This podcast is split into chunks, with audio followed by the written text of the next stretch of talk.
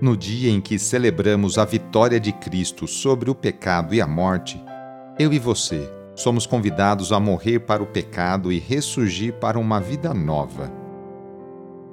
Iniciemos a oração invocando a Santíssima Trindade. Em nome do Pai, do Filho e do Espírito Santo. Amém.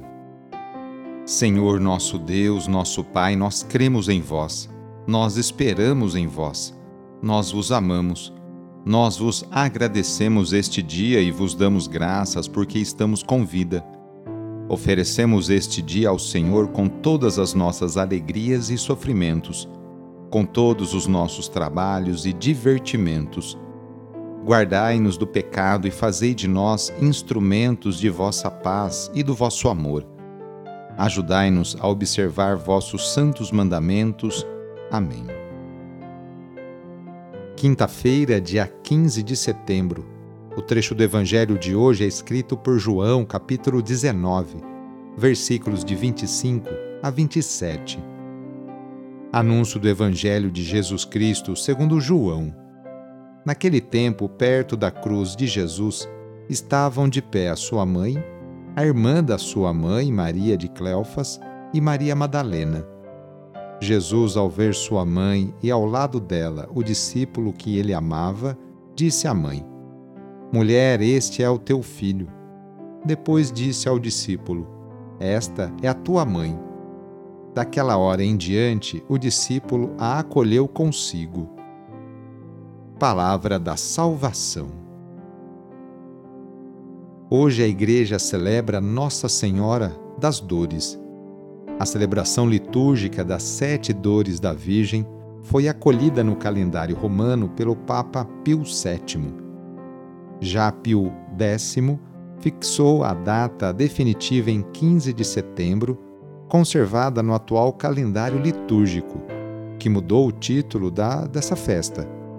De Sete Dores de Maria, foi dado o título de Nossa Senhora das Dores a paixão de Maria se concentra na cena em que ela está de pé junto à cruz de seu filho.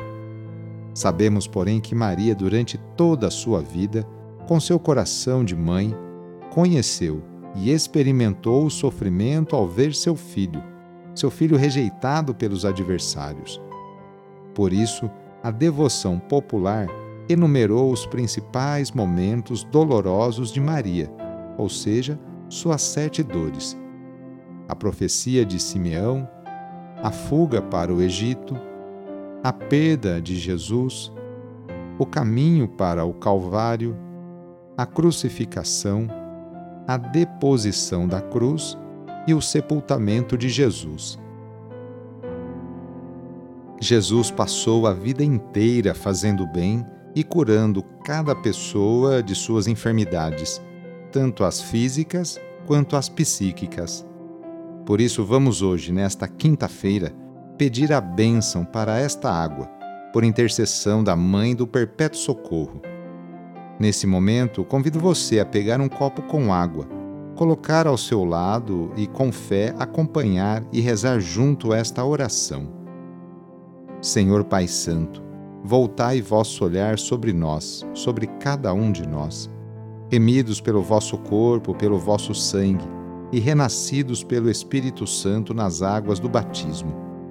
Abençoai esta água que vossos filhos e filhas vos apresentam neste momento. Concedei aos que usarem desta água renovar-se no corpo e no espírito, e vos servirem de todo o coração. Em nome do Pai, do Filho e do Espírito Santo. Amém. Peçamos juntos a vinda do Espírito Santo sobre você e sobre suas necessidades. Vinde, Espírito Santo, enchei os corações dos vossos fiéis e acendei neles o fogo do vosso amor. Enviai o vosso Espírito e tudo será criado e renovareis a face da terra.